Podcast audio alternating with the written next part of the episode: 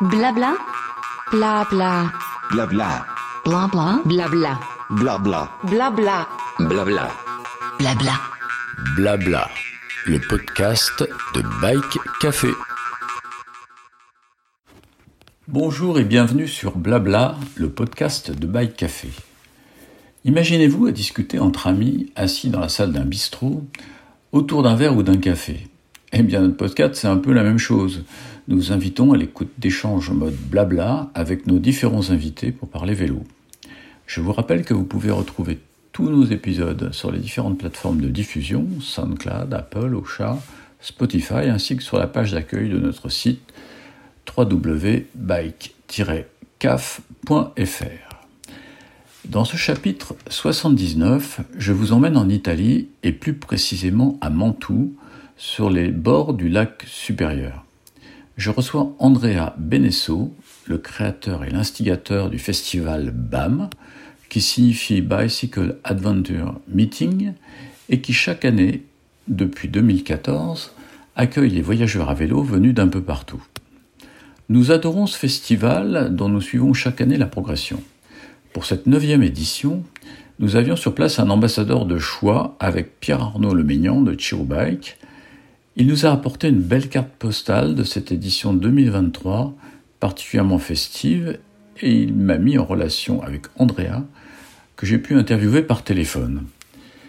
Le voyage à vélo a pris un essor formidable avec le succès du gravel et du bikepacking, venu s'ajouter au peloton des anciens sacochards. BAM est le point de rencontre de toutes ces cultures du voyage. Sur les bords du lac de Mantoue, 1200 cycliste, bivouac au cœur même de l'événement, qui reçoit 4000 visiteurs. Je laisse Andrea nous parler de BAM, son enthousiasme est, communicatif, et je suis sûr que l'an prochain, pour la, dixième édition, vous serez nombreux à prendre la route comme nous pour aller au BAM. Euh, bonjour Andrea, Bonjour, tous. Oui, merci de me, donner un petit peu de ton temps. Euh, donc le, le comment dirais-je, BAM 2023 vient de s'achever il n'y a pas très longtemps.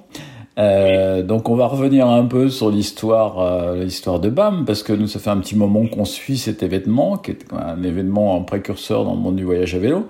Ça a commencé en 2014, c'est ça, André Oui, exactement. Cette année nous avons fait la neuvième édition et après 9 ans, euh, c'est un bon moment pour faire un peu un, un bilan de ce que nous avons fait et de comment le, le monde du voyage au vélo a changé pendant ces années. Oui, effectivement, il y a eu beaucoup d'événements qui se sont passés, notamment euh, 2014, c'était le début un peu de la naissance du bikepacking et du gravel. Je pense que vous avez évolué avec ça parce qu'au départ, euh, c'était surtout des, des gens euh, qui venaient avec leurs grosses sacoches, des cyclotouristes à l'ancienne, mais euh, tout ce monde-là a évolué, n'est-ce pas, Andrea eh, Exactement, tu as dit, tu as décrit exactement ce qui s'est passé. Nous sommes partis avec les projets quand le, le monde du, du, voyage au vélo était en train de changer et les gravels n'étaient pas encore exactement là. On était en train de voir les premiers vélos gravel, les premières sacoches de bikepacking, c'était vraiment une, une niche. Et, quand nous avons fait les premières éditions, c'était pour euh, surtout pour les experts avec des grands sacoches, avec la classique, les classiques vélos pour le voyage en vélo, en, en acier, en vélo un peu lourd. Et euh, pendant les années, on a vu grandir le, grandir l'événement, grandir BAM beaucoup, et parce que c'est les, les mondes du voyage en vélo, le monde du gravel, le monde du bikepacking qui est, qui est devenu quelque chose de vraiment très très grand et intéressant, et avec plus de jeunes qui ont choisi d'aller en vélo avec cette philosophie. Euh, une philosophie qui te permet d'aller de voyager en vélo, pas, pas forcément pour faire un grand voyage. Tu peux faire un, même un petit voyage hors Paris ou sur les collines à côté de chez toi avec les amis, avec une tente, et c'est déjà une aventure. Et, ça nous a permis de, de faire euh, a permis à BAM de devenir euh, pas un événement pour euh, quelques dizaines de passionnés, mais pour milliers de voyageurs. Mmh. Tu te souviens de, cette première édition 2014 Comment tu l'as comment tu l'as lancée? Comment est venue l'idée? Tu étais toi-même un, cycliste, je crois. Oui, oui, oui, je suis un cycliste depuis euh, euh c'est une grande passion pour moi.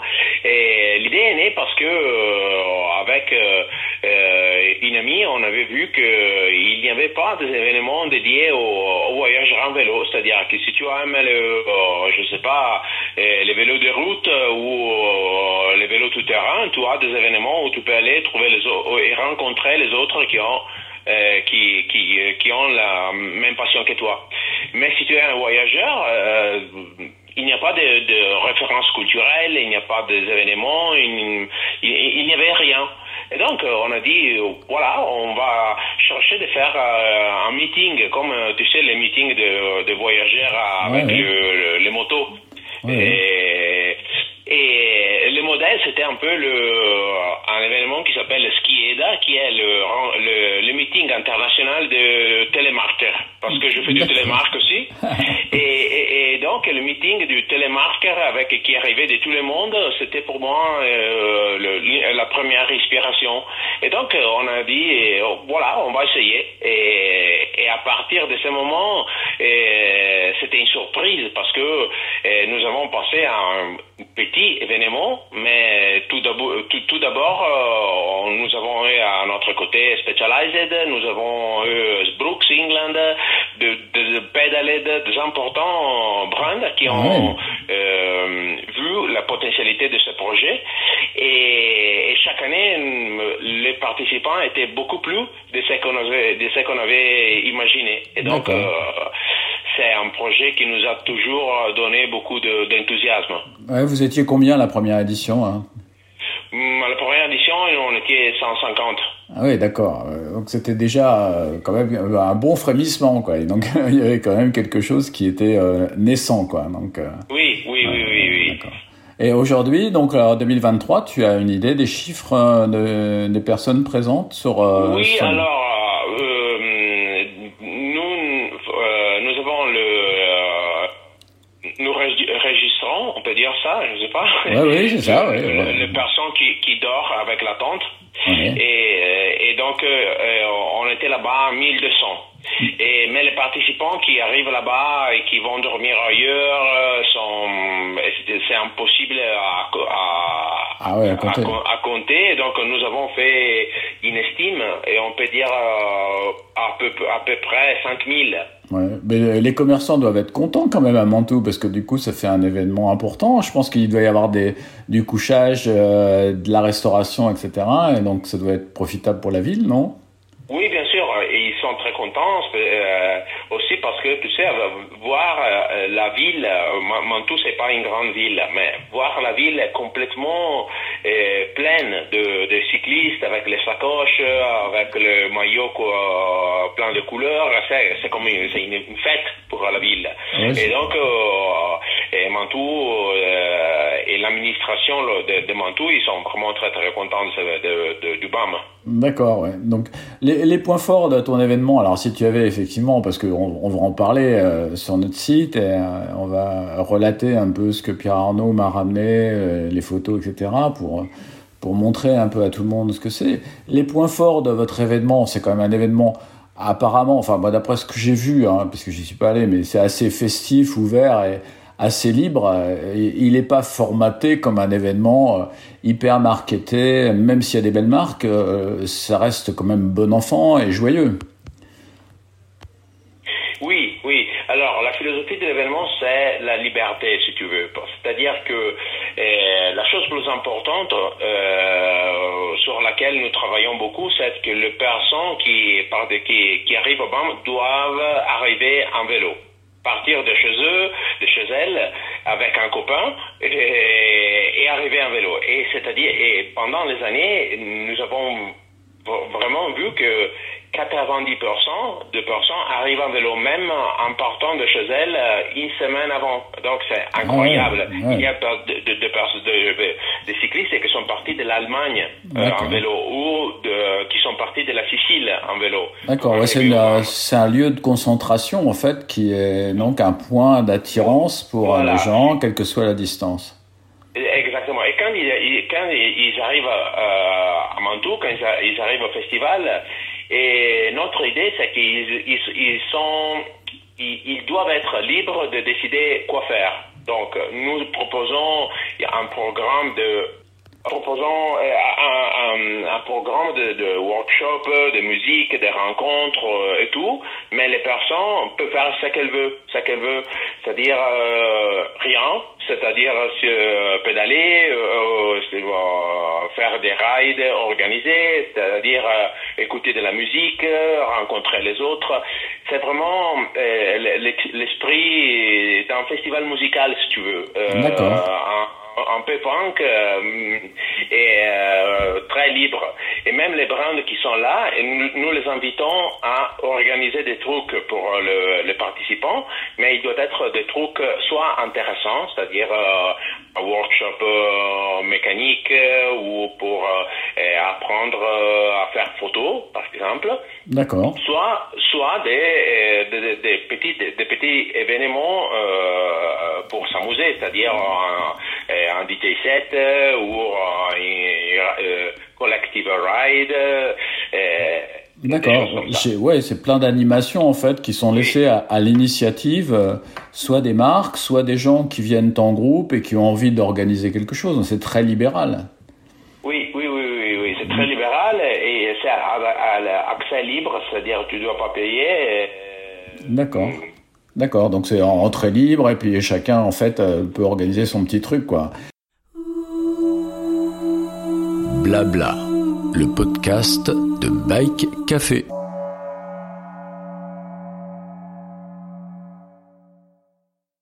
Et au niveau des concerts, alors vous faites une sélection d'orchestres, comment ça se passe? J'ai vu qu'il y avait de la musique, il y avait un podium avec, des, avec une scène de la musique euh, soit vendredi, soit, soit samedi soir, soit la le dimanche matin. Et euh, parce que euh, il y a toujours quelqu'un qui veut écouter de la musique, soit pour pour chill out, soit pour pour danser les soirs, parce que surtout le samedi soir, c'est très très c'est très très beau de voir euh, centaines de cyclistes, euh, spécialement le plus jeune, qui qui dansent. oui, oui, j'ai. BAM, c'est aussi très très c'est plein d'énergie, si tu veux. Oui, alors justement, BAM, euh, décode-moi les trois mots, les trois lettres qui constituent ce, ce, mot qui signifie un peu un éclatement. Enfin, bam, on dit quand ça fait bam, ça, voilà, c'est, c'est, c'est, ça, ça fait, comme ça fait boum, quoi. Ça fait bam boum, quoi. Exactement. Est-ce que, est-ce que, qu'est-ce que ça veut dire ces trois lettres? Et c'est Bicycle Adventure Meeting. D'accord. Euh, il y a quelqu'un, on a décidé de faire, euh, d'organiser cet événement. De, de, euh, au début, on a dit on fait trouver un, homme international qui, qui ne parle seulement de cyclotourisme, mais aussi d'aventure. Et ça, c'est important, l'idée de l'aventure en vélo pour nous. Parce que, tu sais, si tu parles de cyclotourisme, parfois, tu penses aux euh, grands sacoches, aux oui, ça, ça. avec les guides. Voilà, ça c'est bien, mais l'aventure en vélo, c'est aussi euh, le partir tout seul, c'est aussi euh, euh, utiliser les vélos pour faire, euh, pour aller explorer. C'est tous les, les, les, les ah, les façons d'utiliser les vélos, pas seulement le cyclotourisme traditionnel. donc l'idée d'aventure en vélo, je l'aime bien. Ouais, tu, tu prêches un convaincu parce que figure-toi que Bike Café, la baseline, c'est le vélo est une aventure.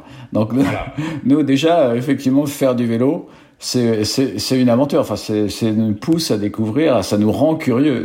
On essaye de voir ce qu'il y a dans les petits chemins qu'on va n'a jamais pris. Et c'est en ça que d'ailleurs le gravel a, a, révolutionné ce que tu expliquais tout à l'heure. C'est vrai qu'il y avait un cyclisme conventionnel des cyclotouristes de papa. Je vais pas non plus euh, ringardiser le genre. C'est intéressant, mais euh, c'était un peu euh, poussiéreux.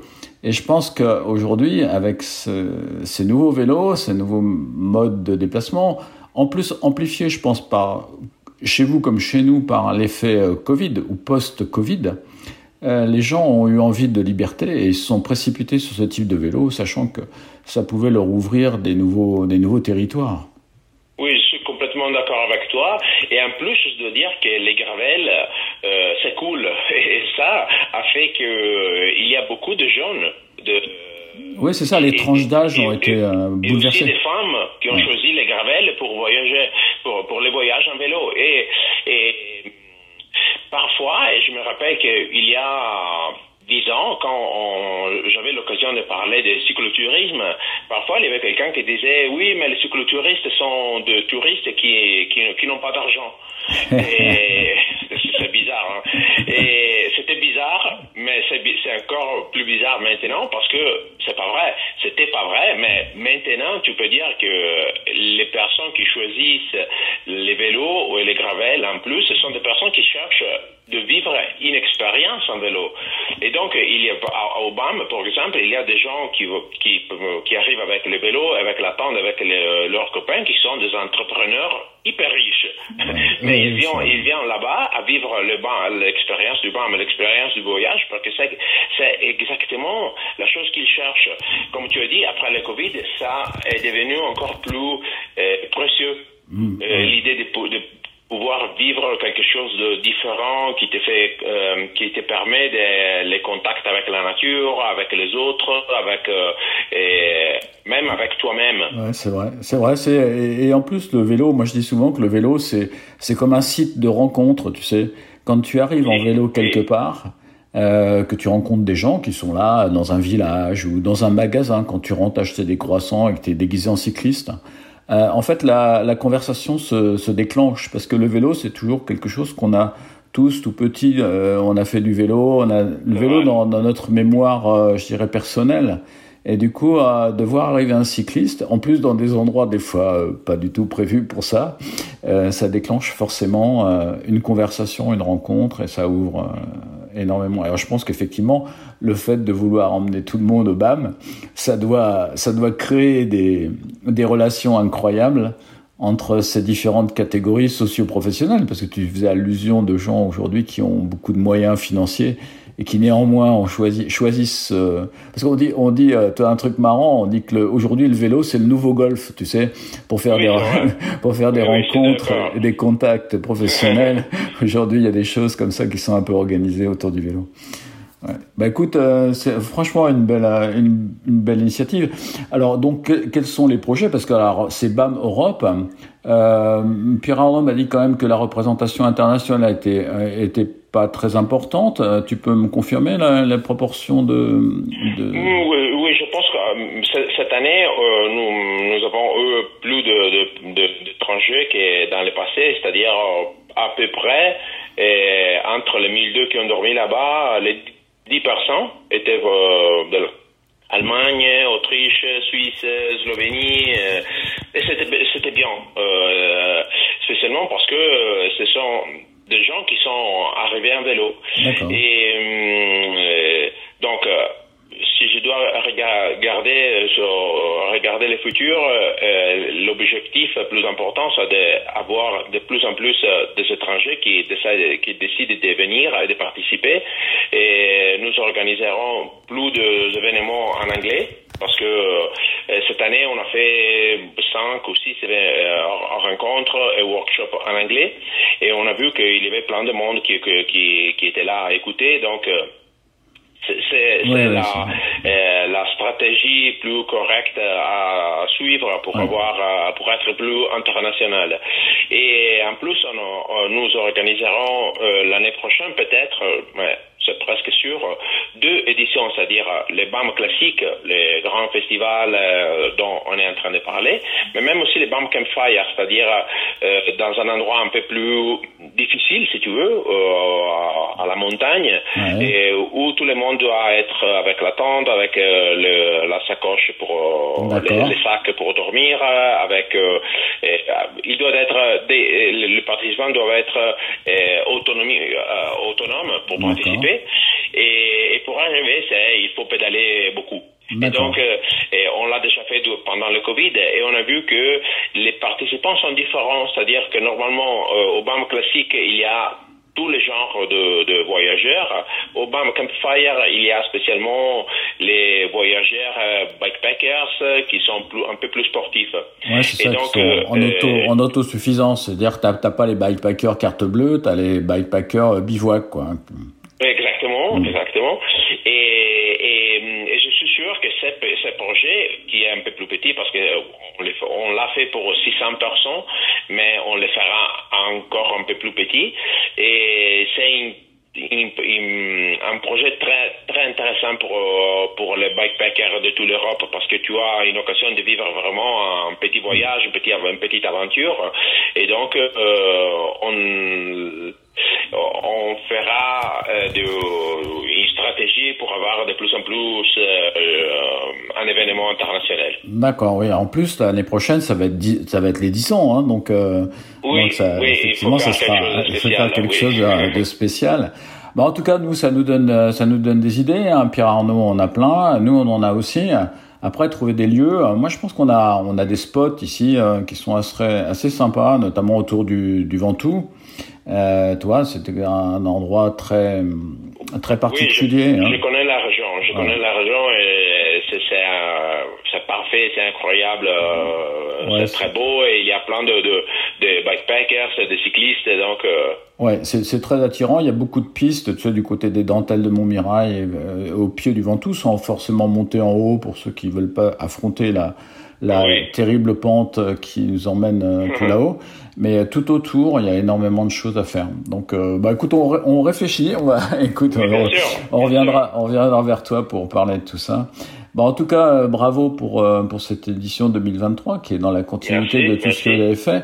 Euh, toi, tu as une agence de communication, c'est ça hein Tu travailles dans la dans la com et tu travailles aussi dans le monde du vélo. T'es pas complètement étranger de ce monde du vélo au niveau professionnel. Oui, oui, mais je dois dire que c'est les BAM qui nous a amené la possibilité de travailler dans le monde du vélo. Ah, qu'avant, nous travaillions spécialement dans le monde de l'outdoor, et de la montagne, de l'alpinisme, du trail running et tout ça. Et, mais après avoir organisé BAM, euh, on a eu beaucoup d'occasions pour euh, faire des projets de communication dans le monde du vélo et maintenant c'est les 80% de notre travail. D'accord, ok. Bah écoute, euh, c'est une belle reconversion. Enfin, en tout cas, c'est pas vraiment une reconversion. Moi, moi, j'ai fait beaucoup aussi. J'ai fait de la montagne et du trail running énormément. Enfin, j'ai fait beaucoup de courses à pied. Et en fait, je suis revenu au vélo euh, euh, qui était euh, que je pratiquais dans les années 70-80. Donc moi, je suis un, je suis un vieux de la vieille. hein. J'ai un- J'ai 75 ans, donc j'ai un petit peu de, un petit peu de bouteille. Et donc euh, voilà, c'est finalement je suis revenu au vélo parce que c'était une passion qui était un peu mise sous le boisseau, hein, t'étais un peu abandonné à cause des raisons professionnelles et familiales. Et puis c'est re- c'est revenu à un certain âge et puis donc je trouve une, une fraternité euh, importante, hein, une porosité entre Oui. les deux mondes, hein, de l'outdoor et du vélo, justement euh, un peu tiré par le gravel parce que quand tu regardes le le- la, la progression du trail running euh, et le, celle du gravel, il y a un parallélisme assez important. Je suis d'accord avec toi. Mm. J'étais en train de parler avec un, un- un important manager du monde du vélo il y a un mois et il me disait qu'ils ils ont découvert, euh, ils ont euh, avec des, des- des statistiques exactement ce que tu es en train de dire, c'est-à-dire que normalement euh, le, les cyclistes de- du gravel sont aussi de euh, euh, ski, euh, skieurs de, de, de skieurs pendant l'hiver, euh, Ouais, ouais. pas des skieurs sur la piste, euh, hors piste, comment, comment, comment on le dit en français, de Oui, oui, de- du ski de randonnée, ouais, du ski de randonnée voilà, avec. euh, ski- skieurs de randonnée, ils sont des trail runners, ils sont, Ouais. de- ils sont des alpinistes, c'est-à-dire que le monde du gravel est part est une partie importante du, du monde outdoor, ou si tu veux, le monde outdoor est une partie du monde du gravel. Ouais. Mais le, le- le- et c'est une chose qui n'existait pas il y a 20 ans. Il y a 20 ans, le, cycliste, c'était des cyclistes. Ils faisaient de, des cyclismes des routes ou le, ou VTT, et c'était la seule. Oui, ils, oui. ils étaient complètement vertical dans, Ouais, dans ouais. leur passion. En plus, avec des codes, euh, des codes, euh, je dirais, de comportement et des codes d'habillement, etc. Alors que dans le gravel, finalement, quand tu regardes euh, les vélos de gravel euh, au départ d'une épreuve de gravel, il y en a aucun pareil.